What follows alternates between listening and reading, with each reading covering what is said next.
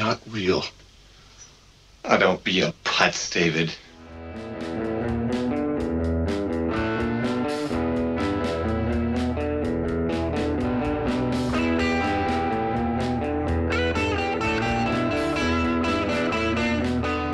Olá, juventude licantrópica da internet. Hoje estamos aqui eu, Juscelino Neco e meu amiguinho Joaquim Dantas, mais conhecido como o Grinch do Maracatu, para falar de um filme sensacional. Sensacional. Qual filme é esse, Joaquim? Você quer em inglês, em húngaro ou em português? Em húngaro, por favor. Das Cris de la Fund de London. Esse é assustador já, né? Pode ser assim, é, o, o, o, o sorveteiro em húngaro já fica... Já, já é perigosíssimo. Já fica assustador, né? O, so, o sorvete, na verdade, em húngaro, Joaquim, não sei se você sabe, mas o sorveteiro e o estripador é a mesma palavra. Falando nisso, você sabia que é, em húngaro é o único lugar do mundo, todos, todos os lugares do mundo, você de cima, balança na cabeça, né? Pra cima e pra baixo. Aham. Lá é o inverso. Meu É Deus do invertido. céu, meu Deus É, do é céu. um, é um país de cabeça pra baixo, Joaquim. É um perigo. Essa, essa é a verdade. Hoje, caros ouvintes, nós damos início a mais uma dupla. Que- Dupla. do Selvagem Podcast. Uma dupla que eu acho radioativa, eu diria, né? Uma, uma dupla invejável. É, chafurdamos bastante na lama Sempre. ao longo desse quase um ano de podcast. Mas uma dupla com muito pedigree, Uhum. vamos falar. É, podemos chamar essa dupla de horror comedies?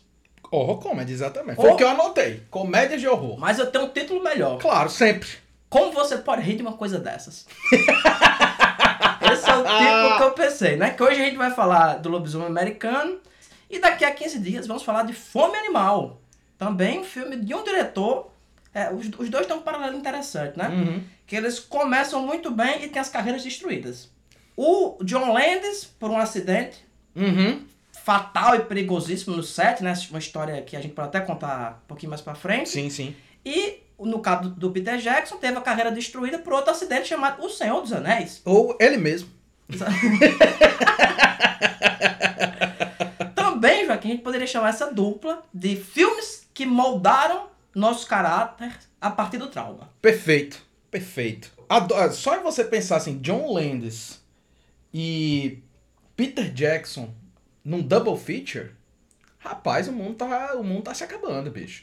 Mas eu acho, eu concordo com você, os dois tiveram a carreira destruída ao longo do tempo, mas o Landis segurou mais tempo. O Landis fez mais filmes assim maravilhosos antes de ter de começar a ter problemas. Inclusive alguns depois, né? Porque o filme, o, o- o- a treta que você tá falando é do Twilight Zone, né? O, o segmento dele no Twilight Zone tem até aquele documentário Cursed Movies, né? Isso, que uma vai série documental da Shutter, né? isso, exatamente, que vai comentar vários filmes amaldiçoados, digamos assim. E no caso do, do, do, do Landis, né, o, o episódio que vai tratar do, do Twilight Zone é um dos segmentos do filme em que teve um acidente de helicóptero em que o ator, e junto, junto com duas crianças, né, do, do- dois atores mirins, duas crianças, morreram nesse acidente de helicóptero, partidas ao meio, Pela hélice. pela hélice, assim, é ter- realmente terrível e é uma parada que... E outra, foi por irresponsabilidade, né? É, tem, tem uma questão que eu queria comentar antes de a gente falar do filme propriamente. Uhum. O John Landis, ele foi muito irresponsável nessa cena, que tinha sido planejada de uma forma X e ele quis gravar de outra forma para dar mais emoção, etc. Isso. É, não vou estar defendendo ele aqui, óbvio. Uhum. Mas o John Landis, ele não era mais irresponsável do que ninguém da indústria da época. Uhum, uhum. Ele só deu azar. Isso, exatamente. Se você vê as histórias do que, é que o Coppola fazia na selva, ter, sobrado gente viva na, depois de Apocalipse Sinal é um Aham, milagre, sim, sim. Você vê, você vê, óbvio que também é um exemplo extremo, mas você vê como os caras fazem filme na nas Filipinas. É, não, mas eu quero falar assim, se você pegar Canon Filmes e Roger Corman, é uma tentativa de suicídio constante, bicho. A pessoa tá trabalhando naquilo ali, ela tá assinando o atestado que vai morrer. É, uma, é um atentado contra a integridade física do ator, a verdade é essa. É, a verdade é essa, a verdade é essa. O, o próprio Jack Chan, quando Uhum. você escuta ele falando dos filmes que ele fez lá com o Shaw Brothers, né? Aquela, é inacreditável. Sim. Tem, um- tem um filme dele, qual é esse, Joaquim? Que ele passa o filme inteiro com o pé engessado. É. Arrebentando em Barcelona. Pronto, ele passa o filme. Ele fez uma cena lá, quebrou o pé, os caras desenharam um tênis. É, exatamente, desenhar no No tênis no gesso. gesso. E ele passa o filme inteiro. O cara acabou de se acidentar e tá fazendo acrobacia. é isso, né? O, o John Landis, na verdade, ele foi um cara que deu azar e deu problema pra caralho Sim, com sim, ele, sim. né? De, de questão judicial mesmo. Eu acho que ele nunca chegou a ser preso, né? Mas Não. Foi uma, foi uma situação muito complicada. E também, quer queira, quer não, acabou com a carreira dele, dentro É. da indústria. Isso, exatamente. O que eu ia dizer assim, por exemplo, ele, ele é um cara que começa começa fazendo um schlock, né? Pra quem não sabe, schlock é aquele filme barato, vagabundo, B total, que é feito em cima de um de, um, de uma trend, né? De, de uma tendência. E ele fez um schlock cujo nome é Schlock, né? É um filme de gorila. Pronto, é um cara com a roupa de gorila, que era o próprio John Landis como gorila e dirigindo e escrevendo. Né? Ele começa com esse, depois ele faz o Kentucky, Que- Kentucky Fried Movie. Que daí começa a teoria dele, né? Isso. O importante, se você saber se um filme é bom, é se ele tem ou não uma pessoa vestida de gorila. Isso, exatamente, que é Se a, tem uma pessoa vestida de gorila, o filme é bom. é a regra geral que a gente segue aqui no podcast. Esse, por, por isso que Lobisomem Americano é bom. Porque não tem um gorila, mas tem uma pessoa vestida de lobo. É, É, exatamente. quase a mesma coisa. Não tem como, não tem como errar. Aí ele faz esse, faz Schlock, depois ele faz Kentucky Fried Movie, que meio que funda essa essa uma tendência quase moderna de filmes que depois vai virar filmes como Airplane, por exemplo. Que é- são filmes feitos de vários sketches que narrativamente não precisa fazer sentido nenhum, contanto que a cada 30 segundos você esteja se estrepando de rir de uma piada. Depois desse, ele faz Animal House, que é um clássico Sim, da comédia, né? Isso é Grande sucesso comercial. sim, E grande criador de tendência, inclusive. sim, sim. Porques vem na esteira, Uhum. Animal House. Ah, ah, muitos filmes, né? Picardia Juvenis, que eu adoro esse tipo. Picardia juvenis. Isso ainda na década de 70, né? E aí, quando começa nos anos 80, ele lança Blues Brothers, que é um filme que a gente já comentou quando fazia as lives, né? É um baita filme, é Um talvez... filme que vai aparecer aqui de novo. Viu? eu- Ah, Esperem. Quando formos falar sobre musical, tem que entrar Blues Brothers. Até porque é um dos únicos musicais que eu conheço. Eu quero falar, e o outro, eu suspeito que vai ser Rock Horror Picture Show. Que é o segundo musical que eu conheço também. É. Rock Horror Picture Show, eu sei até as músicas. Depois disso, aí ele vai fazer o Twilight Zone, né? Que é de 1983. Então é o Landis, o, o George Miller, Joe Dante. Isso, é porque, é um, pra quem não assistiu, é um filme de segmentos, né? Isso. Twilight Zone é a série clássica. O Spielberg produziu um filme que passava muito na TV, diga-se de passagem. Eu Aham. assisti esse filme aí. O, o, o segmento do, do, do George Miller é o que eu mais vi na minha vida.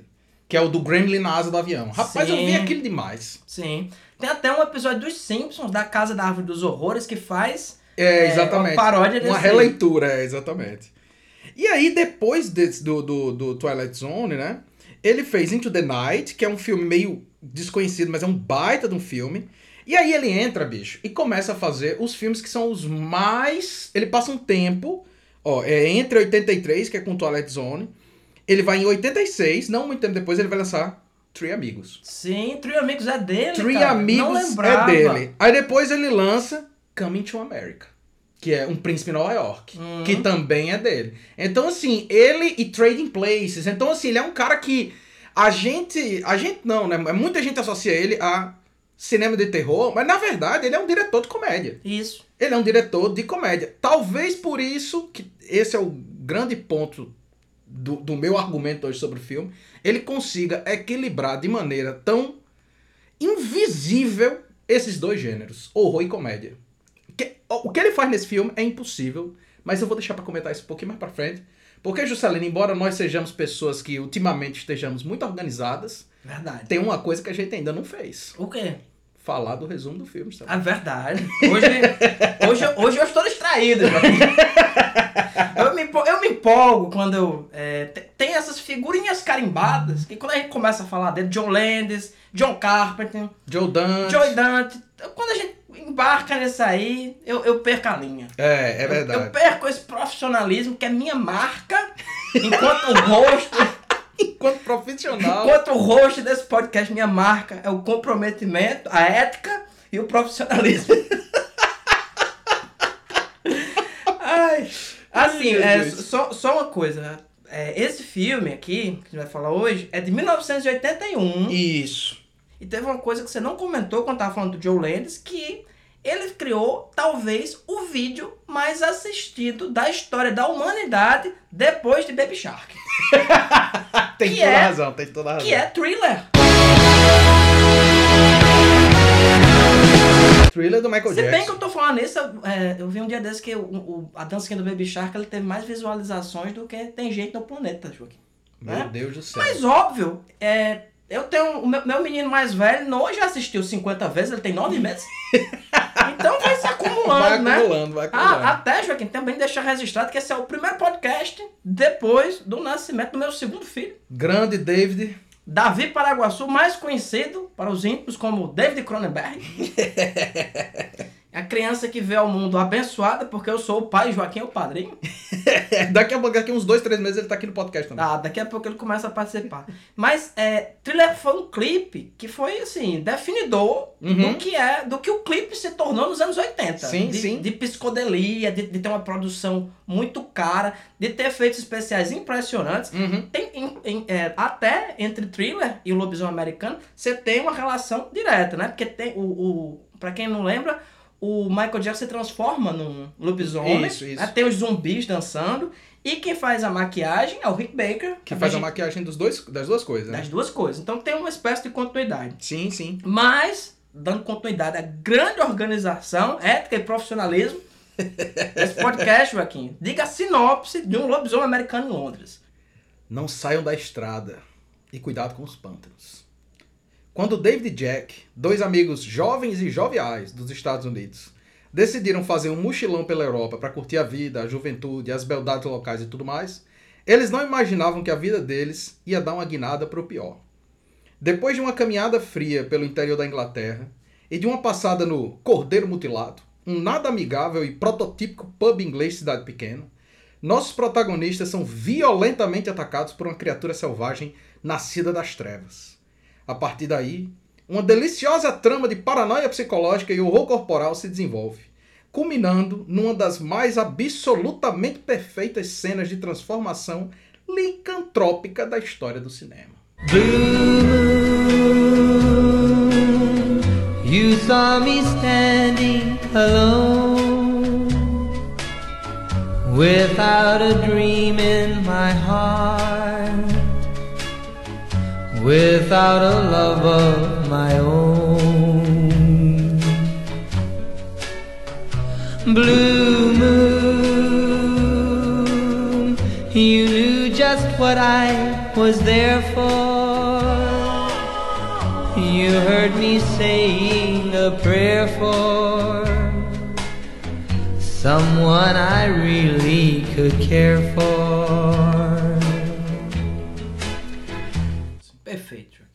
Adorei essa definição, tá cada vez mais narrativo. Cada vez, né? Cada, vez mais poético. Tá, tá, tá cada vez mais. tá, é, está atingindo o status literário das sinopses. Eu tô criando um gênero. Tá, né?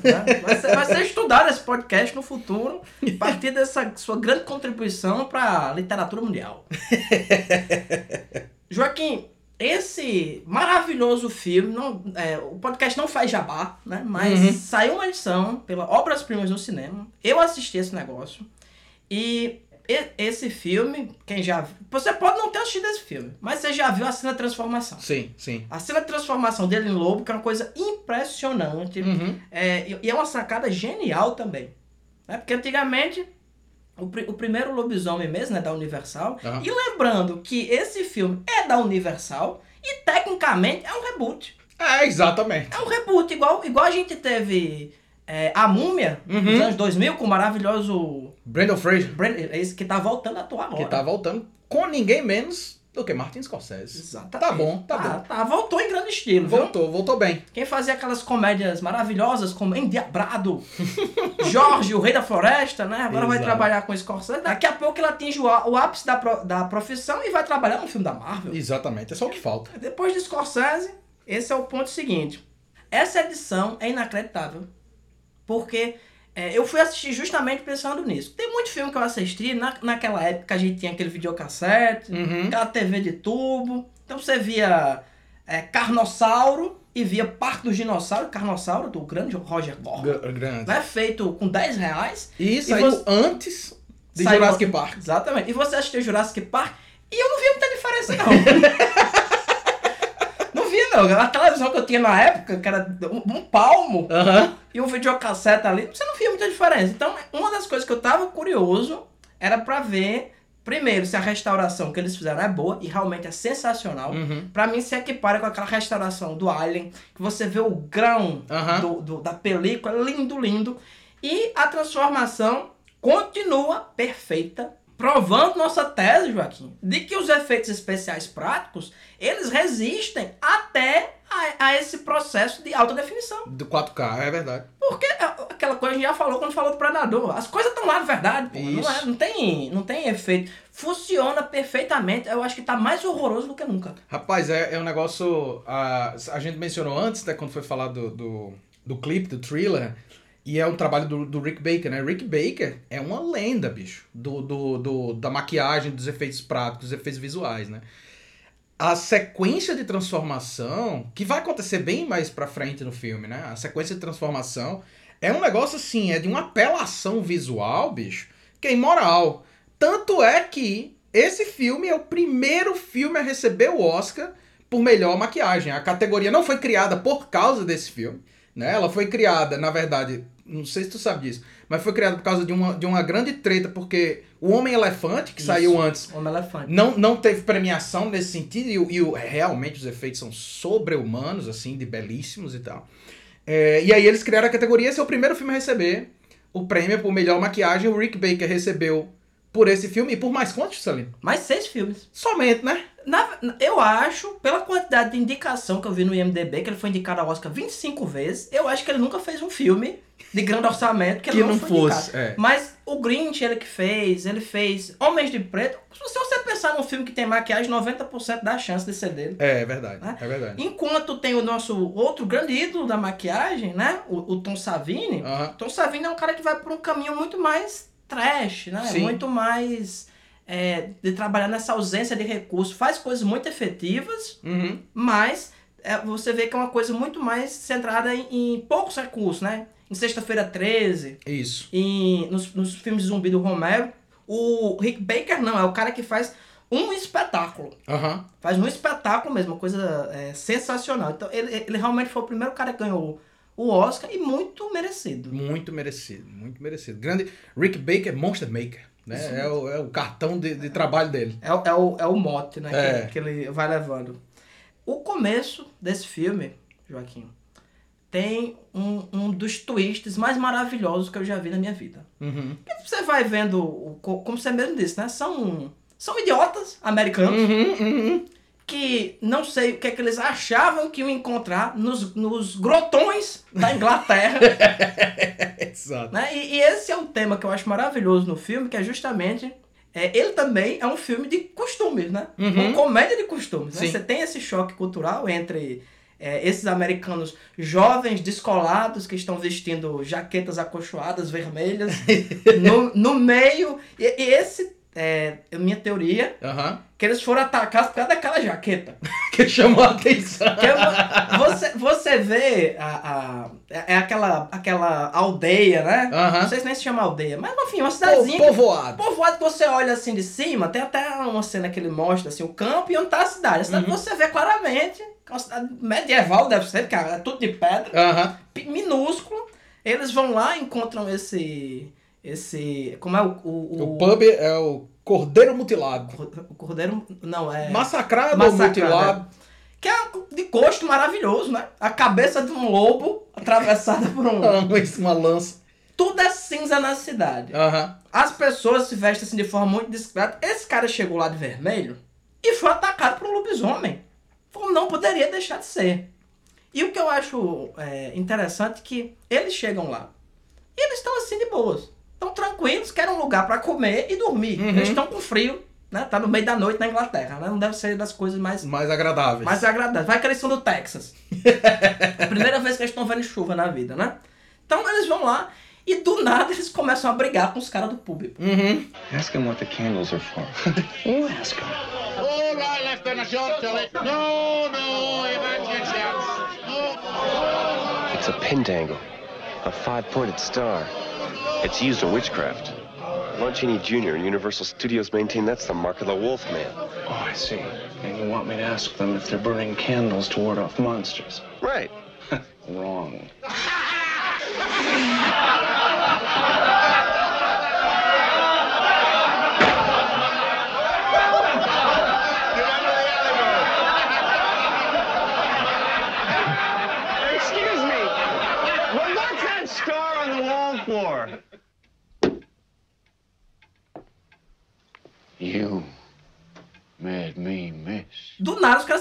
odeiam. Eles dizem, não, vão embora daqui. Aqui não tem comida, não. É o pub É. que não tem comida. É o pub ideal. Só tem bebida. Não tem comida. Você não come uma batata frita nesse pub.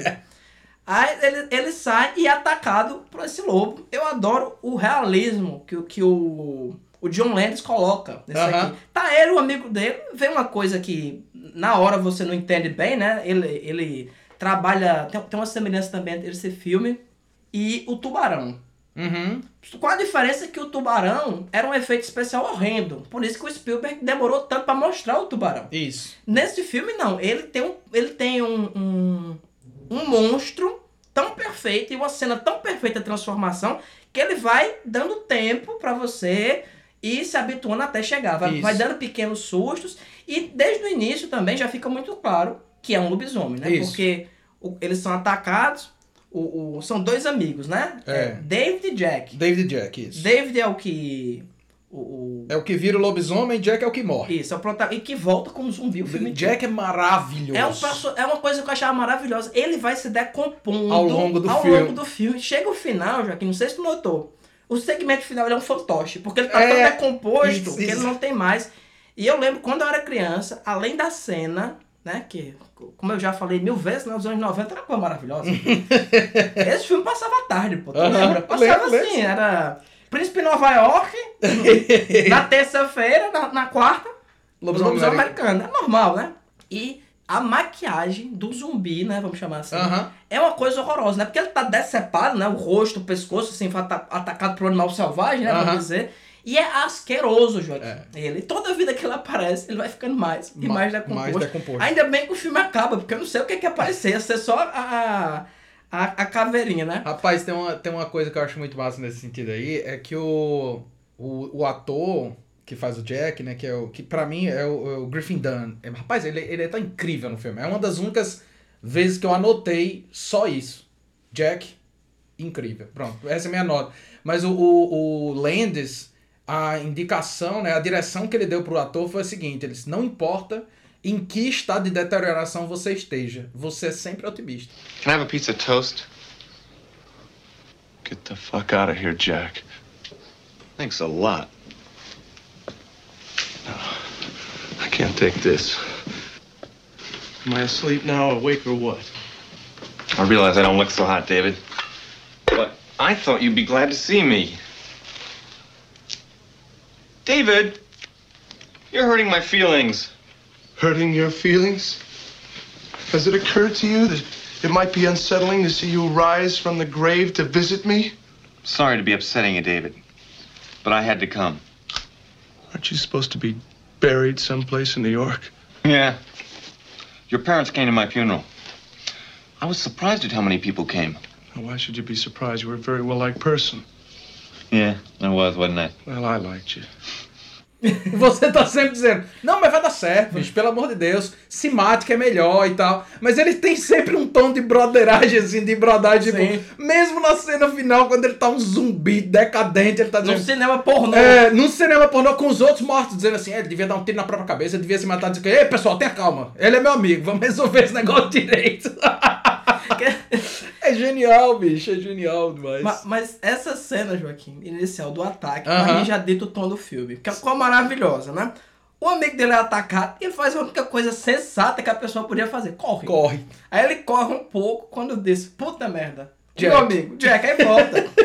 e do nada também, você vê também que os ingleses, ele- eles tinham nessa aldeia esse lobisomem de pirraça. Era de pirraça porque eles se reúnem assim, vão lá, dão um tiro, pronto, acabou o lobisomem. Acabou o lobisomem. Era simplesmente uma coisa local. Você, não, deixa ele, ele não faz nada. É, é- é cultural. Rapaz, depois eu, eu, eu tenho uma, uma teoria que eu não sei se a gente. Se você já quer entrar agora, eu deixo mais pra frente. Mas eu tenho uma teoria de que, na verdade, esse lobisomem tem uma explicação prática para a existência dele. É simples, Salim. Pense nisso. Você tem uma aldeia inteira que se reúne religiosamente num bar onde não serve comida. Esse povo só bebe. Não tem lobisomem nenhum, não, Salim. É tudo cor da cabeça desse povo. Pode ser. Entendeu? O que aconteceu foi, esse povo matou Jack, dizendo, ah, lobisomem! Foram lá e mataram o bicho, deram uma paulada na cabeça do coitado do David, ele ficou apagado. E por isso que o resto do filme inteiro, David fica ficando, não, tem um, tem um lobisomem aí nessa história, tem um lobisomem aí nessa história. E a galera dizendo, rapaz, tem certeza. Será Porque a polícia é disse que não viu nada, disse que era um lunático. Claro que era um lunático. Era um, qual era um lunático? Era qualquer um daqueles ingleses, bicho. Um bar, um- uma cidade cujo centro é um bar onde não tem comida. É verdade. É um perigo, sabe? Ontem eu vim pra cá, Isso se chama Inglaterra. Ontem eu vim pra cá gravar um negócio, a gente ficou bebendo sem comer, dando o quê? Não gravamos. Estamos gravando hoje. Exatamente. Pa- pa- passamos o, metade do dia esperando o momento de, re- de ressincronização, né? Da alma e do corpo. E agora voltamos aqui. Mas você notou, Joaquim, a piada que o John Landis faz com esse lobisomem inglês? Não, O qual? lobisomem é careca. Pode crer. Que eu fiquei assim, rapaz, como é que pode esse lobisomem ser careca? Tem crueldade maior que isso. Você é careca e se transforma num animal super peludo depois. É, é a natureza rindo da sua cara, pô. É, é verdade. É verdade. Rapaz, olha, o. Você falou, já dessa cena inicial, assim, né? O tom desse filme é um negócio que eu acho impressionante. Porque normalmente, comédia de horror. Por exemplo, a próxima comédia que a gente vai comentar, o próximo que a gente vai comentar, né? Fome Animal. É um tipo de narrativa que tende a ser uma narrativa mais extravagante. Porque você tá lidando com dois gêneros que são muito guturais, que são muito. Você sente no estômago do- mais do que na cabeça e. E, e eles tendem a ser muito radicais quando eles estão juntos. Então, funciona das duas formas, mas eles tendem a ser filmes que são extravagantes. Esse filme, ele é. Ele tem um ritmo que é um. é- Como é que eu posso dizer? Elegante. É isso. Ele tem um ritmo extremamente elegante. A maneira como. A abertura do filme, a trilha sonora. Dá, o dá, dá um tom que é contraditório, porque você tá vendo é, é, uma cena meio. Vai ficando sombria, né? Na abertura, quando aparece o nome do, do, do filme e tal. Vai ficando cada vez mais de noite. Mas a trilha sonora é um, um, rock, um rockabilly, é um rock and roll dos anos 50, que vai meio que dominar. A trilha sonora desse filme é toda assim, né? Vai dominar o filme inteiro. São essas, essas musiquinhas, essas baladas cinquentistas, assim. Nada mais americano que isso, né? Exato. Na, na- nada mais ideal pra você ver num filme sobre um lobisomem na Inglaterra. Porque o lobisomem é americano. A, a, a grande, o grande ponto é esse, né? Tanto, tanto que o tempo inteiro, Joaquim, ele, ele passa o filme inteiro vestido com a bandeira dos Estados Unidos. Ele sempre tá, ele sempre tá de vermelho e azul. O, o, o, o, o protagonista, David. Isso, ele sempre tá de vermelho e azul. De determinada forma, esse filme também é uma refilmagem do Superman. Boa, boa. Ele vem de outro lugar e adquire superpoderes. A diferença é que ele é odiado por isso, nessa versão. Nessa versão. boa, boa, boa. Gosto dessa defesa. Gosto da defesa. Eu queria falar é. O que eu acho mais impressionante no controle do, do, do, do, do tom do filme, né? No, no- o cara conseguir equilibrar o horror e humor, é que o Landis, o que é que ele faz, bicho? Pra conseguir equilibrar essas duas coisas. O clima do filme é de um filme de terror. O, o clima todo do filme, tirando a trilha sonora, quando as músicas entram, soa, tipo, disruptivo. Mas, de modo geral, a trilha composta pro filme não é uma trilha de humor. Ela não é, não é humorística de jeito nenhum. Mas os diálogos, os personagens são todos cômicos. São absurdos. São todos cômicos. Os diálogos são hilários, bicho. Demais. Joaquim, ele foi atacado. O amigo dele morreu. Ele acorda no hospital. Aí vem o embaixador. Aí ele acorda e diz: Onde é que eu estou? Não sei aquela cena. Óbvia, né? Aí o cara olha assim pra ele e diz: Isso não é motivo pra histeria? Esses Ah, meu jovens. amigo, se não é motivo pra histeria, você ter sido atacado, seu amigo morreu na sua frente, você acha que foi atacado por um lobisomem? É, e é óbvio que a caricatura, embora esse embaixador seja obviamente americano, né? Uhum. Ele é a caricatura dessa flama inglesa, né? Sim. Não, veja bem, né? Aquela coisa do Monty Python, né? O cara, Isso. o cara tá sem uma perna, na, foi, foi devorado por um tigre, né? Na, Isso. naquelas coisas coloniais. Aí o cara disse, né, realmente. E o cara lê no jornal, assim, Aham. claro, como não? Educado, né? Sim, eu, eu, eu gosto quando ele diz assim: esses jovens não sabem respeitar o que a gente faz por eles. e sabe o que é mais doido? Sabe quem é o cara que. O cara que faz o embaixador é o Frank Oz, pô. Um dos criadores do Muppets. É mesmo. É, ele é, um- é uma participação especial dele. E tem uma cena de Muppet. E tem uma cena do Muppets que eles no, estão no filme. que eles estão é, que, é, que é quase metalinguístico, né? Porque eles estão assistindo uma cena que os Muppets estão vendo Mr. Punch e Judy, Uhum. né? Que é uma que é uma um, um teatro de fantoche vitoriano, Isso. né? Que sempre que é super violento, né? O, E eles estão discutindo justamente isso, isso né? é, então é uma coisa muito, muito alegórica quase, né? Essa Aham. coisa do, do, desse choque cultural, né? Tá sempre, que tá sempre sendo tematizado entre o americano e o inglês, né? É, tem, tem até uma fala no, no episódio do Muppets, que diga-se passagem, é um episódio real. Não, não foi produzido para o filme, não. É um episódio real do Muppets. Só que com um detalhe. É um episódio que não foi exibido nos Estados Unidos originalmente. Então todo mundo acha Que foi, que foi feito pro filme, mas na verdade já existia. E aí o, o- a Miss Pig fala: essa violência, tanta violência, é arte? E é maravilhoso porque o filme tá fazendo isso. É, é Isso. metalinguístico pra caralho, pô, o negócio. Lobisomem americano, Joaquim, puxando para questões que a gente já discutiu antes aqui no podcast, de determinada forma, é o filme que inaugura o que a gente já falou sobre esse avanço incrível que a gente tem em maquiagem e efeitos práticos dentro de Hollywood. Porque ele saiu em 81. Isso. The Thing é de 82. E dois. Isso. Certo? Então é uma época em que a gente começava a fazer. E era também uma época em que você começava a colocar dinheiro Isso. nesse tipo de filme é, é, violento, de terror, seja lá o que for, né? Você ter noção, Império Contra-Ataca é do mesmo ano. E custou 18 milhões. O Lobisomem Americano antes custou 5,8 milhões. Pra você ver que é um filme de grande orçamento. Sim, Se sim. você fez, ó, porque também comparar, né? Óbvio que o orçamento de, de, de, de Guerra nas Estrelas é muito maior que esse. Aham. Mas se você botar no- na balança, esse filme tinha mais orçamento que Guerra nas Estrelas. É, exato. Então o que você tinha que fazer. Isso, exatamente. Porque você tá vendo em cena. O Rick Baker mesmo começou a fazer os efeitos sete meses antes do filme começar a ser feito. Ele tirou molde de todo mundo. Uhum. Do ator que faz o David. Quem faz o lobisomem mesmo, quando se transforma, é outro cara que é um pouco menor que ele. Aham. Pra poder dar, dar o efeito. E é impressionante é, é, é um, um- quanto eles conseguiram performar isso aqui, não só nessa cena, mas em toda parte, né? É, tem, tem um elemento assim que boa parte desse filme pode ser considerado uma alucinação. Uhum. Ele pode ser, sei lá, um estripador. Isso, exato. Ou um assassino que também combina muito com outros, né? Perfeitamente. né? Combina demais com outros. Ele chegou lá, foi influenciado por esse ambiente cultural de violência extrema nas ruas. Aham. E acabou ficando aí. E ele vai tendo vários sonhos que tematizam duas coisas, né?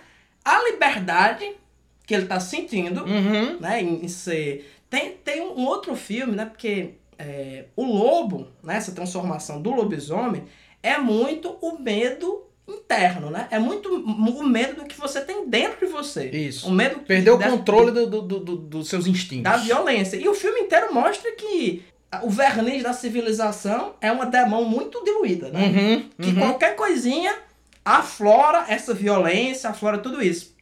E ao longo do filme vai- mostrando, nos sonhos eu tô falando, né? Isso. Essa liberdade dele, o primeiro sonho que ele tem, ele correndo Nu. nu, no Aham. meio, ah, quase bucólico. Isso. Depois tem coisas assim de violência mesmo. Tem os, os lobisomens nazistas. Rapaz, essa é uma das cenas mais maravilhosas Que do tá- cinema. que tá ele e a família, que são judeus, Aham. né? Tem porque tem é, para você entender melhor a chave disso aqui, tem uma cena que parece uma piada, né? Uhum. Que tá as duas enfermeiras, aí uma diz pra outra, eu acho que ele é judeu. Aí ela, como é que você sabe? Eu vi, né? Eu dei uma olhadinha Né? e ele é circuncisado.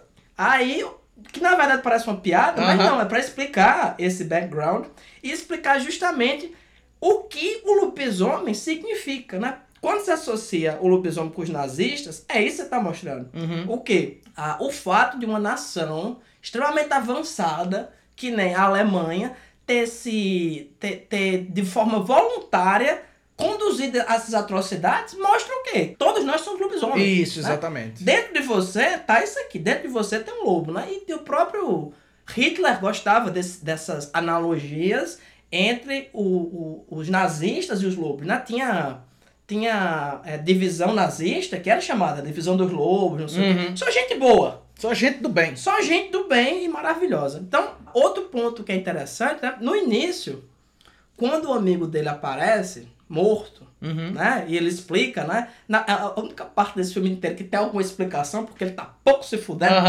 Expli- De onde surgiu esse lobisomem, Joaquim? Porque normalmente tem isso. né? O Tem uma origem. O sétimo filho do sétimo filho. Uma maldição de um cigano de um olho só. Sempre tem uma coisa. Aham. De onde veio esse lobisomem? Sabe-se lá. Sabe, sabemos o lugar, né? Da Inglaterra. Mas qual a origem dele?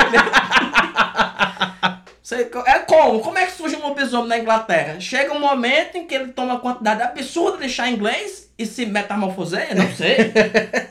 Não sei. E se a gente pegar, introduz aí a harpa. O termo licantropia é grego. Sim. E vem do rei Leacão, né? Que foi um cara que serviu um banquete para Zeus e que quis fazer um subterfúgio, é, fazendo com que ele devorasse carne humana. Então ele serviu carne humana nesse banquete. E Zeus, que era um menino bobo, né? Percebeu o que tinha acontecido e transformou ele num lobo. Uhum. Então tem. é, durante a Idade Média, né? Tinha muitas essas lendas de, de, de lobisomem na Sim. Europa, mas não é uma coisa apenas europeia e não uma coisa apenas de onde tem lobo. Se você pegar, sempre existem lendas que misturam o humano e o animal mais feroz. Sim. Se você pegar aqui na, na América mesmo, tem lenda de homem jaguar, porque a gente não tem lobo aqui, né? Uhum. Tem lobo-guará, né? Aqui no Sim. Brasil, que também é um cachorro das pernas longas. Verdade é essa. Eu fui, fui na aquário dia desse, eu vi um lobo-guará pela primeira vez. É um cachorro, é um vira-lata com as pernas muito altas. É, é, Mas o, é é o cachorro caramelo selvagem. E um lobo não, pô. Um lobo desse... Que estão praticamente extintos também, né? Mas um lobo é um negócio gigantesco. Um negócio que se... se... Não precisa nem dar alcateia. Um já faz um estrago Destrói já. um estrago terrível. Então, é, são duas coisas. Ao mesmo tempo, tem, tem- existem muitas leituras que mostram que não só que o, lobi, o lobisomem é, é- simboliza essa fera interior, mas essas lendas também demonstram uma certa admiração que as culturas humanas têm por esses animais. Sim. Né? Esse, esse poder que ele representa, essa o lobo em si é um animal muito nobre. Então tem um elemento desse filme, Joaquim, que depois, acho que nos anos 90, não vou lembrar de que é nesse filme, mas tem aquele filme O Lobo, com Jack Nicholson. lembra? Ah, sim. Esse é um filme de lobisomem bastante psicanalítico, né? O, o Lobo. Uhum. Esse aqui também, mas de forma muito sutil. Tem uma mensagem muito clara que é: é muito bom ser um lobo. Sim. É, tem essa coisa muito clara. É muito bom você se desprender desses princípios da civilização e fazer o que você quer. Comer a enfermeira e comer as pessoas E comer rua. as pessoas na E fazer rua. o que você quer. O problema é, no, no início, quando esse amigo dele aparece, eu achava que era só um dispositivo narrativo, né? Ele vem explicar, dizer, ó, enquanto não morrer, a gente tá preso aqui. Isso, isso, né? exatamente. Eu tô aqui, esse zumbi é, é, mostra muito claramente que o lobisomem é um elemento que existe mesmo, você vê ele nas ruas. Outra cena impressionante que ele conseguiu filmar, era a época que você ainda conseguia fechar as ruas de Uhum. grandes cidades e fazer. E é no centro de Londres Isso, mesmo que isso. eles filmaram. O lobisomem funciona muito bem assim no meio das pessoas. Ele Quatro patas, né? fa- Andando no chão. gigante, né? Porque é, tem, tem uma coisa muito de fazer um lobisomem mais antropomórfico, assim, um homem com os dentes, né? Isso. Esse não, esse é uma fera que nem é um ser humano, parece um gorila misturado com um, um lobo. É um cão dos infernos. É né? uma coisa horrorosa, assim, o, o, o, o monstro em si. Então, tem esse elemento que é, ele aparece para explicar essa trama, mas na verdade todo mundo que ele vai matando ao longo do filme fica atrás dele, né? Isso. fica atrás dele. Que é o quê? É muito bom ser um lobo. É muito bom você é, se soltar, você atender seus instintos mais baixos e mais básicos. Mas infelizmente você não consegue ser um lobo porque você é um humano. Uhum. Então você leva junto com você toda essa carga que você tem. Ele tá carregando os mortos Uhum. que ele tem porque ele não consegue ser um lobo. Isso. Se ele conseguisse ser um lobo, ele tava com a vida ganha. Eu mesmo, se eu virasse lobisomem, eu me soltava no meio do mundo. Abrindo mão de uma vez. Abria, eu abria mão, se eu virasse um lobisomem, Joaquim, eu abria mão da minha parte humana. Porque eu teria me transformado numa coisa muito melhor É, é verdade, é verdade. e mais cabeluda. Rapaz, essa, essa leitura é muito, é muito interessante mesmo. A- a- é interessante que o paralelo com os nazistas e o judaísmo é uma coisa que assim, eu tinha percebido, mas eu não tinha feito a leitura que você fez do verniz social sendo diluído, né? E é uma leitura do caralho mesmo, porque você vê novamente aquele papo que a gente sempre tem de que uma grande alegoria é uma alegoria que pode ser ressignificada. Né? A alegoria mais, principalmente dentro do cinema, mais comum quando se fala do lobisomem é uma metáfora da puberdade, né? É tanto que a gente tem filme de lobisomem adolescente mesmo. Sim. Porque você, seu corpo muda, cresce pelo onde não tinha, você cede aos seus desejos e tal. É uma metáfora da puberdade. E tá nesse filme também, afinal de contas, os protagonistas, como eu falei, são bem jovens, joviais. São adolescentes de 30 anos, né? Exatamente. Mas dá a entender que, que eles são jovens, realmente. Isso. O papo deles eh, gira em torno exclusivamente de quem transa com quem, quem vai comer quem, e por que é que você tem um interesse em fulano de tal, se ela é uma pessoa muito chata, eles, mas não tem nada chato em relação àquele corpo. Rapaz, você falou isso aí. O zumbi, quando volta, continua interessado. Exatamente, ele é incrível, é pô. perfeito, pô. Ele disse, fulana foi pro meu funeral, chorou demais, mas sabe o que foi que ela fez depois? Saiu e ficou com fulaninho. Genial. Mas tu tá morto, pô. e eu aqui Tu tá morto. morto. E eu aqui Tu morto. tá se decompondo e falando com o cara, com o teu melhor amigo que é lobisomem. Tu tá preocupado com a mulher. É e o pior, rapaz, é que os filmes de gênero, eles sempre têm essa coisa de dar indicações, né? Aham. Você pode ver que, assim, o filme de terror, ele tem elementos que vão explicando pra você como é aquilo. Olha, isso é um filme de terror. Olha Isso. a música, olha a iluminação, olha isso aqui. Né? Isso. E o filme de comédia também, ele tem uma clave, assim, uma, uma, uma ação, uma montagem que é muito... E esse filme mistura as duas coisas que você vai assistindo e você diz, não, É, como, eu- como, como eu falei antes, como eu posso rir de uma coisa dessas? Rapaz, o que eu acho impressionante é isso, assim, é esse equilíbrio que o cara conseguiu. Que é a única explicação que eu tenho, a leitura, aliás, a leitura que eu faço é, ele usou clima de filme de terror, montagem de filme de terror, corte, tudo é de filme de terror. Os efeitos visuais são de terror, mas os diálogos e os personagens são cômicos. São demais. Os Joaquim, diálogos são hilários, bicho. Joaquim tem a cena, porque assim, ele se trans... é, o filme, depois que ele se transforma efetivamente, que, Uhum. eu- que tem outra coisa que eu acho interessante dessa transformação. Sei que eu tô voltando sempre a esse tema, mas é que me impressiona muito. Mas é o, é o centro do filme. É que é, ele mostra a dor que deve ser você se transformar num negócio daquele. É, o cara tá assim, ele, eu acho incrível como ele vai construindo a montagem, né? Que o cara tá assim, abre a geladeira, não tô com fome. Lê um livro, faz não sei o quê. Ele tá com aquele. Como, como diria que aquele aperreio no juiz, Aham. sabe que vai acontecer uma coisa não- não- e não sabe bem. Do nada ele começa a rasgar a camisa, assim, estou queimando. E você É. vê o cara assim, morrendo pra, pra se transformar, os ossos se afastando, aquela coisa horrorosa.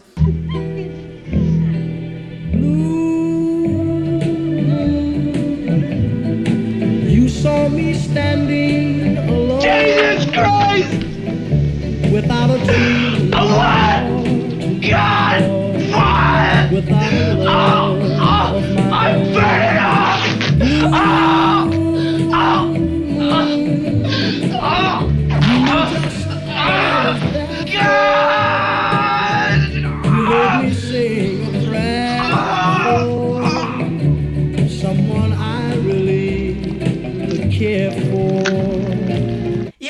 Sai numa noite de diversão. É, exatamente. né? Ele sai numa noite de diversão e vai matar ingleses maravilhosos, João. ele, vai ele, ele vai matar ingleses maravilhosos. Tem uma, tem uma parte, pô, que tem dois casais. O casal desce do táxi. Aí vai assim, vamos dar um susto em fulaninho, não sei quem. Aí o lobo vai, crau, né? Mata os dois. Aí os caras, o outro casal assim, o que é aquilo, né? É um filme tão inglês que se esse filme fosse americano, esse cara ou saia armado, ou saia pelo menos com um taco de beisebol pra saber Aham. o que é que está acontecendo. Mas como ele está na Inglaterra, ele sai com um drink na mão. e bem calmo assim. Pois não, o O que, vocês estão fazendo O aí? que está acontecendo? Outra parte, o cara tá no metrô, pô. Vem um cara com a maleta, um guarda-chuva, assim, super inglês. Eles começam a escutar aquele bar, ele escuta só o rosnado, assim, "Ah", aquela coisa, né? I can assure you that this is not in the least bit amusing. I shall report this Aí ele fala assim: Eu asseguro que isso não é nem remotamente divertido, vou denunciá-lo. É bom É demais, demais, pô. É bom Vou demais. denunciá-lo. Meu irmão, é um É um lobo. pô. O- aí ele começa a ser perseguido, Joaquim. Ele corre com o guarda-chuva e a mala, Joaquim. é, é assim, se você entende, é, é, é- ridículo de um É. ponto. Esse cara tá, tem um lobisomem atrás de você, deixe de ser inglês um minuto e corra por sua vida, seu idiota. É, a- a- a- uma das anotações que eu fiz é disse, rapaz, esse filme é tipo Monty Python encontra The Thing. Pronto, é isso. É tipo, se o Monty Python fizesse um episódio e que quem fosse fazer os efeitos visuais fosse o, o Rick Baker, Exato. era isso, pô. Exato. O humor é muito seco. É por isso que muita gente. Na verdade, bicho, quando eu lembro da primeira vez que eu vi esse filme, que eu não sei exatamente a primeira vez, mas é uma das primeiras vezes que eu vi esse filme, eu não achava engraçado. Primeiro porque a gente viu dublado. Então o humor se perde muito na pronúncia, Sim. né? No, no, no- no- Não, na execução. E quando você é criança, Joaquim, você não nota também. Isso, exatamente. Você não dizer- nota, porque quando você é criança, você não entende tanto do comportamento das pessoas. Isso. Eu quero dizer, o humor é muito seco. O humor é, É. muito seco. É, é- é- é- por exemplo, tem coisa simples, no- nessa cena inicial, quando eles estão conversando. Simples, simples. Ele faz Jack, o outro faz David. Rapaz, é muito besta isso. Tipo, de você tá dizendo assim. O que ele tá querendo dizer nesse diálogo é tipo, Jack, deixa eu conversar merda. E o outro só fala, David. Tipo assim. é genial, velho. É simples, demais. é delicado, bicho. E seco. Mas é hilário, é hilário, bicho. Meu Deus do céu. Cara, é, a parte da transformação, pela décima vez, toca Creedence. É, exatamente. Que, que transformação começa com Creedence, pelo amor de Deus? Eu acho genial é que é, é uma transformação. Tanto é que o, o Howling é do mesmo ano, né? Eu acho que Do, sim. do, do, do Joe Dante. é. Se não é do mesmo ano, é do ano seguinte. Porque Não, se eu, eles acho estavam. que é, eu acho que é de 81. É, né? Eu Acho sei que que é eles estavam 81. sendo feitos ao mesmo tempo. A transformação no The Howling é uma transformação, eu já vi gente defender esse ponto, e em certo sentido eu concordo. É uma transformação mais cinematográfica no sentido clássico. Ela é feita como um filme de terror faria a transformação do lobisomem. É no escuro, Sim. é aterradora e tal, e você não vê. E é feio pra caralho. E é o, horror- lobis- é. o lobisomem do outro é muito feio pra caralho. Embora o, o lobisomem do desse filme, né, o lobisomem americano em Londres, é o lobisomem que mais performa monstruosidade no cinema. Sim, Nunca existiu um lobisomem mais monstruoso que esse. sim, sim. E nem existirá. Duvido que existirá. E aí, a, do, do- a transformação do filme do Landis, né, pelo Rick Baker, ela é clara, é numa sala iluminada, assim, 100% iluminada, e com uma música que não tem nada a ver com o clima do que Da- do deveria, que é. do que tá acontecendo ali. Pronto, aquela cena ali pra mim, ela é o momento em que se condensa assim de maneira absolutamente perfeita, que basicamente é como se o Landis metalinguisticamente estivesse dizendo pra você o que ele tá fazendo. Ele tá dizendo, olha, você tá vendo um filme que é um filme de terror. E nesse momento, o humor tá no fato de que tem uma escolha completamente disruptiva num outro elemento. No caso, em dois, a iluminação e a música. Porque se você coloca uma iluminação obscura ali naquele filme, né, naquela cena, e você coloca outra trilha, não tem nada, nada de cômico naquele processo. Não. Nada, nada. Não, é horrível mesmo. É. É, é body horror também. Isso, A exatamente. gente já falou antes, né? Que mostra realmente essa.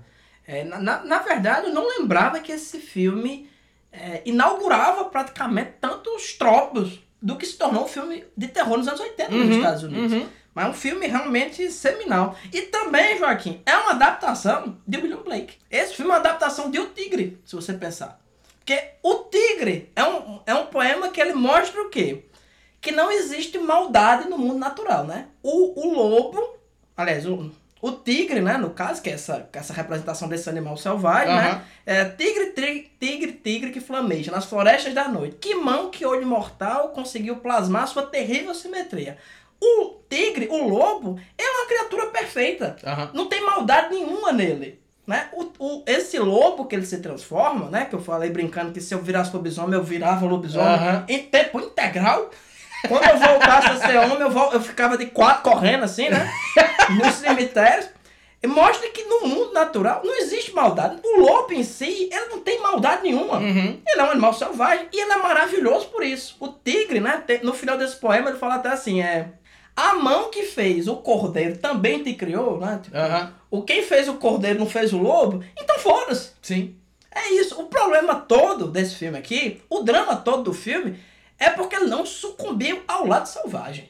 é isso. Ele- se ele tivesse entrado de cabeça nisso aí, foi- é, tinha dado tudo certo. Uhum. Ele seria um dos lobisomens mais eficientes da história.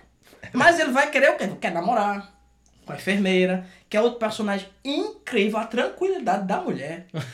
é uma coisa maravilhosa, que é a primeira vez que ela se transforma, ele acorda num, Zoológico. num zoológico dormindo com os lobos. Isso. Nu, óbvio, né? Se Aham. levanta, vai embora, rouba um casaco de uma senhora, que é outra... Cena Cara, maravilhosa. como é que você... Ele passa correndo, assim, primeiro ele rouba as- os, balões, balões. de uma criança. A menina, o menino olha pra mãe e diz, um americano roubou meus balões. Um americano, eu adoro que é um americano. Um homem americano não roubou meus balões. Pega.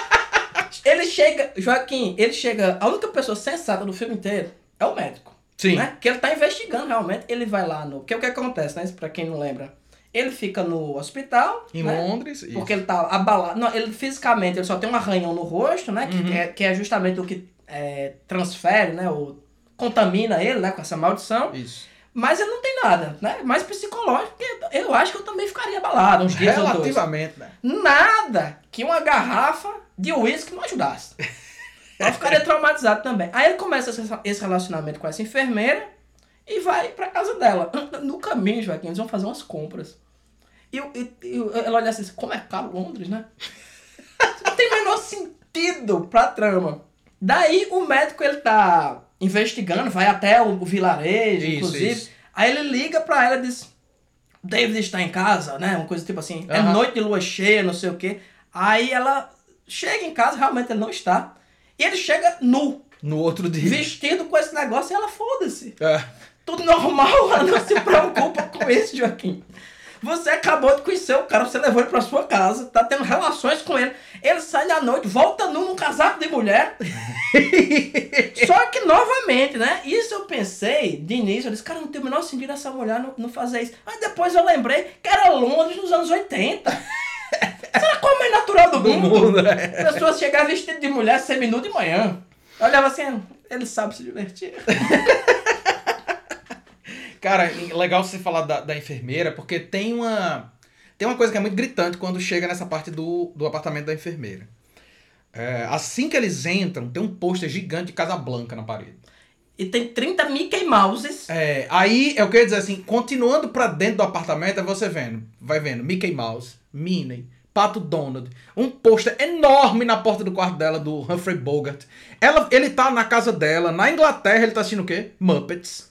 Né? Então, assim, eu comecei a pensar, pô, tem alguma coisa aí com essa coisa da obsessão dessa personagem com a cultura norte-americana, que foi, pra mim, foi a chave de dizer assim, eu tô entendendo porque que ela tá levando ele pra casa sem se preocupar muito. Ela tem fetiche americano, pô. É isso mesmo. Ela tem obsessão com o americano, ela encontrou um Mickey Mouse pra ela mesma. Isso mesmo. Só que depois eu comecei a O Mickey- pensar. encontrou um Mickey Mouse particular. O Mickey Mouse que ela pode transar com ele. É, exatamente. Aí eu comecei a pensar, porra, mas que doideira. Tipo, por que, que esse elemento tá aí, né? Que é uma da. é, Na verdade, é o processo natural de leitura, né? Você olha pra obra e você diz, tá, por que, que esse elemento tá aí? Ele pode estar tá aí só pelo humor da coisa, mas ele pode fazer algum sentido. E eu comecei a me ligar que o lobisomem, como você estava falando, é uma lenda folclórica.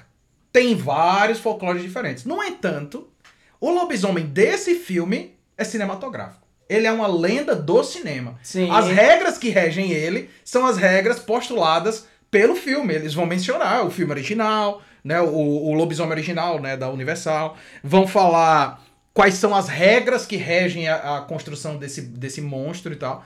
E aí eu comecei a pensar nisso. Tipo, o cinema, embora, é, é, enfim, o cinema narrativo, como a gente concebe, é uma forma artística, essencialmente, que nasce em Hollywood. Certo? Tipo, narrativamente, o cinema é uma, é uma arte que nasce em Hollywood. Ou seja, o filme tá pensando também esse processo de invasão cultural, que não tem o, o, a- o British Invasion, né?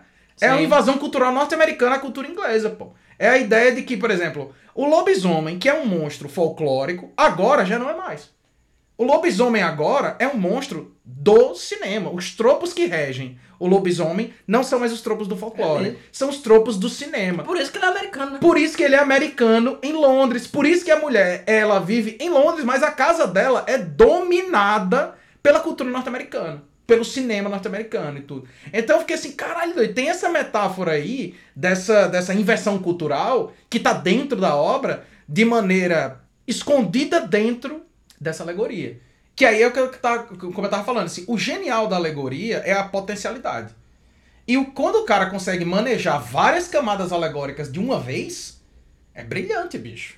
É brilhante. O que o Landis fez aí nesse filme, que a gente tá falando do Landis porque ele não só dirigiu, ele escreveu Sim. e dirigiu o filme. E né? ele tinha escrito esse filme fazia bastante tempo. É, Quando- demor- é quase 10 anos, se eu não me engano, ele fala. Que ele já tinha esse roteiro. É, eu acho que demorou muito porque, por causa dos efeitos. Porque não tinha como fazer a transformação como ele queria. Que era assim, não, eu quero que se transforme na frente da câmera. Sem, sem. Não, tipo, a transformação tem que ser prática, tem que ser na frente da câmera, diante dos olhos de todo mundo. Diz assim, esse é o monstro. Cara, eu vou dizer uma coisa. Eu acho que se, se fossem fazer essa mesma transformações com efeito prático hoje, talvez não conseguisse. É, talvez, viu? Talvez não conseguisse. Aliás, conseguia porque o Rick Baker tá vivo, acho que ele sabe como fez. Mas sabe o que é? Mas sabe o que é? É como você falou assim, sete meses de pré-produção pra uma cena, certo? Você acha que hoje em dia os caras vão, vão botar esse tipo de trabalho? Ah, Dificilmente, cara. Dificilmente vai ter esse tipo de investimento de trabalho e tempo pra fazer uma cena. Por exemplo, eu, eu tava lendo sobre isso e o Rick Baker fala que ele, quando foi durante o processo de produção do filme, ele ficou incomodado com o fato de que ele levou meses pra criar o mecanismo de transformação do rosto. Né? Quando Sim, o rosto quando- vai se alongando e tal. Ele levou, eu acho que foi isso. Ele, tipo, esses sete meses estão inclusos aí estão o, o mecanismo de transformação do rosto. Eles, e o Lenz usou 10 segundos. 10 segundos de filmagem que foi filmado em um take. Não teve segundo take. Então ele passou sete meses fazendo esse mecanismo, fez, filmou, 10 segundos, tá massa, beleza. Acabou. E aí ele ficou assim, caralho, meu irmão, como é que pode? Eles, eu só fiquei satisfeito quando eu vi o filme. Quando ele viu, Quando eu vi o filme, quando eu vi o resultado final e eu vi a reação das pessoas aqueles 10 segundos, eu entendi que não, o que importava não era você ver por tempo prolongado. O que importava era o efeito que aquilo causava. Sim. E o efeito é extremamente efetivo, justamente porque são esses 10 segundos. Rapaz, é, é de um é de um trabalho meticuloso com a linguagem de gênio, velho Sim. né, de gênio. E, como a gente tava falando, é, é a culminância de grandes gênios. Porque o Rick Baker e o Landis trabalhando juntos, os caras. Os caras. Estão voando. É, pelo Tão amor de voando. Comendo É- cabeça de gente. É, Lobisomem Americano é também um dos poucos filmes que a gente falou aqui que eu indico pra qualquer pessoa. Qualquer pessoa. Qualquer pessoa assiste, vai gostar. É, po- pode não perceber todas as camadas, mas é um filme também que se você quiser assistir. Pra se Pra, divertir. pra apagar a cabeça, como Predador, né? Uhum. Pra apagar aqui e ver lobisomens legais, funciona muito bem. Certeza. Essa questão da maquiagem também, existe até hoje, né? O, o Oscar de maquiagem. Só Uhum. que agora chama-se maquiagem cabelo. É, quando você pensa o tipo de coisa que é, que é premiado hoje em dia, você vê o quanto é que muda. Uhum. Antigamente realmente era coisa de efeito especial, né? Essa transformação. Mais recentemente é, sei lá, o filme Monster, que você transforma a Charlize Theron numa mulher feia, que também é um... É, é, Um grande- é, é feito difícil. É, é era mais fácil transformar ela em lobisomem. mas, mas, mas mostra como vai mudando, né? Sabe? como o- também esses efeitos práticos migraram pro digital. Sim. Migraram pro digital. Pra concluir essa conversa sobre esse filme repetacular, você já viu o Lobisomem Americano em Paris? Não, nunca vi não. É o que vem depois, né? Que é, esse é bem mais recente, né? Isso. Passava muito na Record, que é uma menina, na verdade, se transforma. A transformação dela já foi feita digitalmente. Uhum. É uma carniça, pô. é uma carniça. Tem, uma, tem outra transformação que eu vi de lobisomem mais ou menos recente, que é naquele filme Van Helsing, que Uhum. é com o, o- o Wolverine. É. Cara, é de fazer vergonha, pô. Se eu fosse fazer um filme, se botasse pra eu dirigir um filme de lobisomem, eu tinha vergonha de fazer aquilo ali. De olhar e dizer, cara, esse ano completa 40 anos, Joaquim. Caralho. 40, bicho. esse filme tem 40 anos. Já. Tanto que eu tava. Eu, eu lembrei da gente fazer sobre esse filme, porque aqui é só no hype. É, o- é o- é o hype do mundo invertido, né? É. 40 anos de uma pessoa americana em Londres vão comemorar. Porque tá saindo muito print dele, né? Os caras estão fazendo umas, umas serigrafias, não sei o quê. Eu, como eu acompanho essa- esses é, perfis de, de arte, de, de, de arte errada, eu digo, né? Sim, claro, sempre. E de boneco da NECA, tá saindo lobisomem, não sei Aham. o quê. Aí eu lembrei. Mas uma vergonha você produzir um lobisomem com o aparato que você tem hoje, pior do que um lobisomem que tem 40 anos. É verdade. 40 anos, é ridículo, pô. Infelizmente, infelizmente é isso, assim, é... Novamente, é um papo que a gente já teve, assim. é- é- eu não tenho nada contra computação gráfica. Quando é bem utilizado, eu não tenho nada contra. con- con- na verdade, eu não tenho nada contra nenhuma, ne- nenhum aparato que você use para fazer um filme. Contanto que você use bem. Contanto que você sabe o que você tá fazendo. Tem muito filme que a gente vê. Cara, ninguém usa bem não, Joaquim. Não, mas eu- Martin Scorsese não sabe usar, quem vai saber? Não, quer dizer, bicho, ó, quando tem filme que a gente vê que tem um monte de computação gráfica, mas foi usado pra quê? Pra estender um cenário, pra ampliar uma coisa, porque antigamente os caras faziam com pintura no, no vidro, né? sim, sim. Tipo, isso funciona. Funciona. Você assiste Gladiador, por exemplo, do, do, do Ridley Scott, ali, obviamente, não tem todos aqueles extras. Tinha em Ben-Hur, quando Ben-Hur foi feito. Mas ali, não- não precisou fazer. Mas você não percebe. Por quê? Porque é um elemento de background. Ele tá no fundo. Exato. Ele tá no centro da coisa. Quando você traz pro centro da narrativa, ou como é o caso de muitos desses filmes super-heróis, a gente fala mal da Marvel, Juscelino, acho que tem que parar de falar mal da Marvel. É qualquer filme super-herói, os da DC também, certo?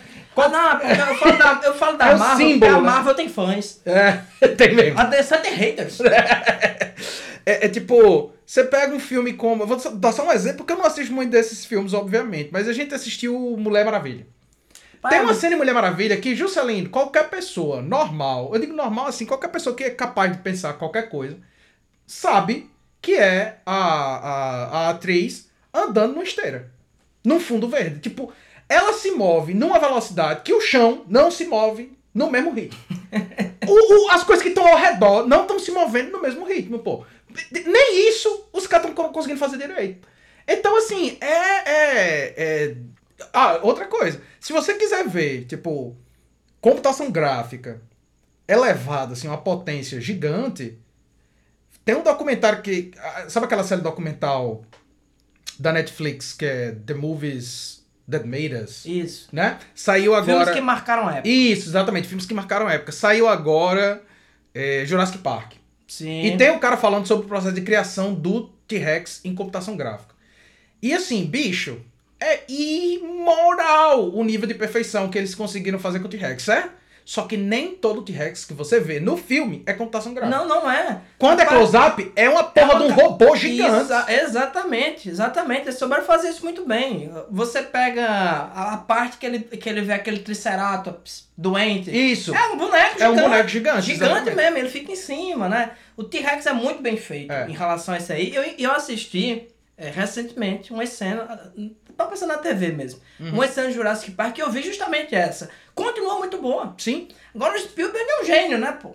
Olha como é que ele filma, é tudo no escuro. É, É exato. co- E, o- um dia a gente tem que fazer Jurassic Park. Tem. Jurassic Park é um filme B. É. É um filme B, é um, É. filme, é um filme que o Roger Corman, o, o, o Roger Corman fez Carnossauro, ele podia ter feito Sim, Dinossauro. sim. A diferença é a produção, não é um É. filme B completo, É. completo, completo. Plot de filme B total. É, Total. eu acho que no fim das contas é isso, né? Assim, em relação, por exemplo, ao o, o lobisomem que a gente tá falando, né?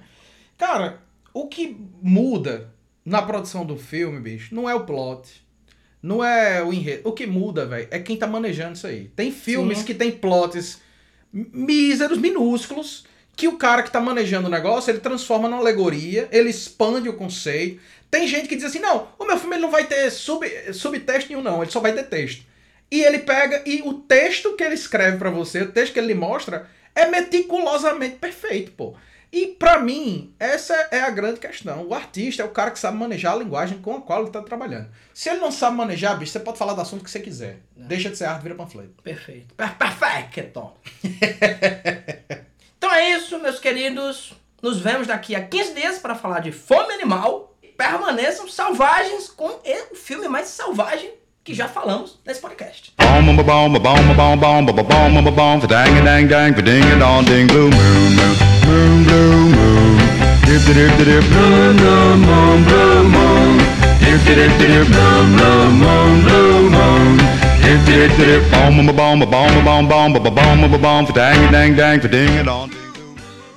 Selvagem Podcast é uma realização da Selvagem Produções. Edição de áudio por Joaquim Dantas. Música de abertura Supercharger por Raimundo Kowalski. Se você quiser entrar em contato com a gente, envie um e-mail para selvagemxproduções.gmail.com.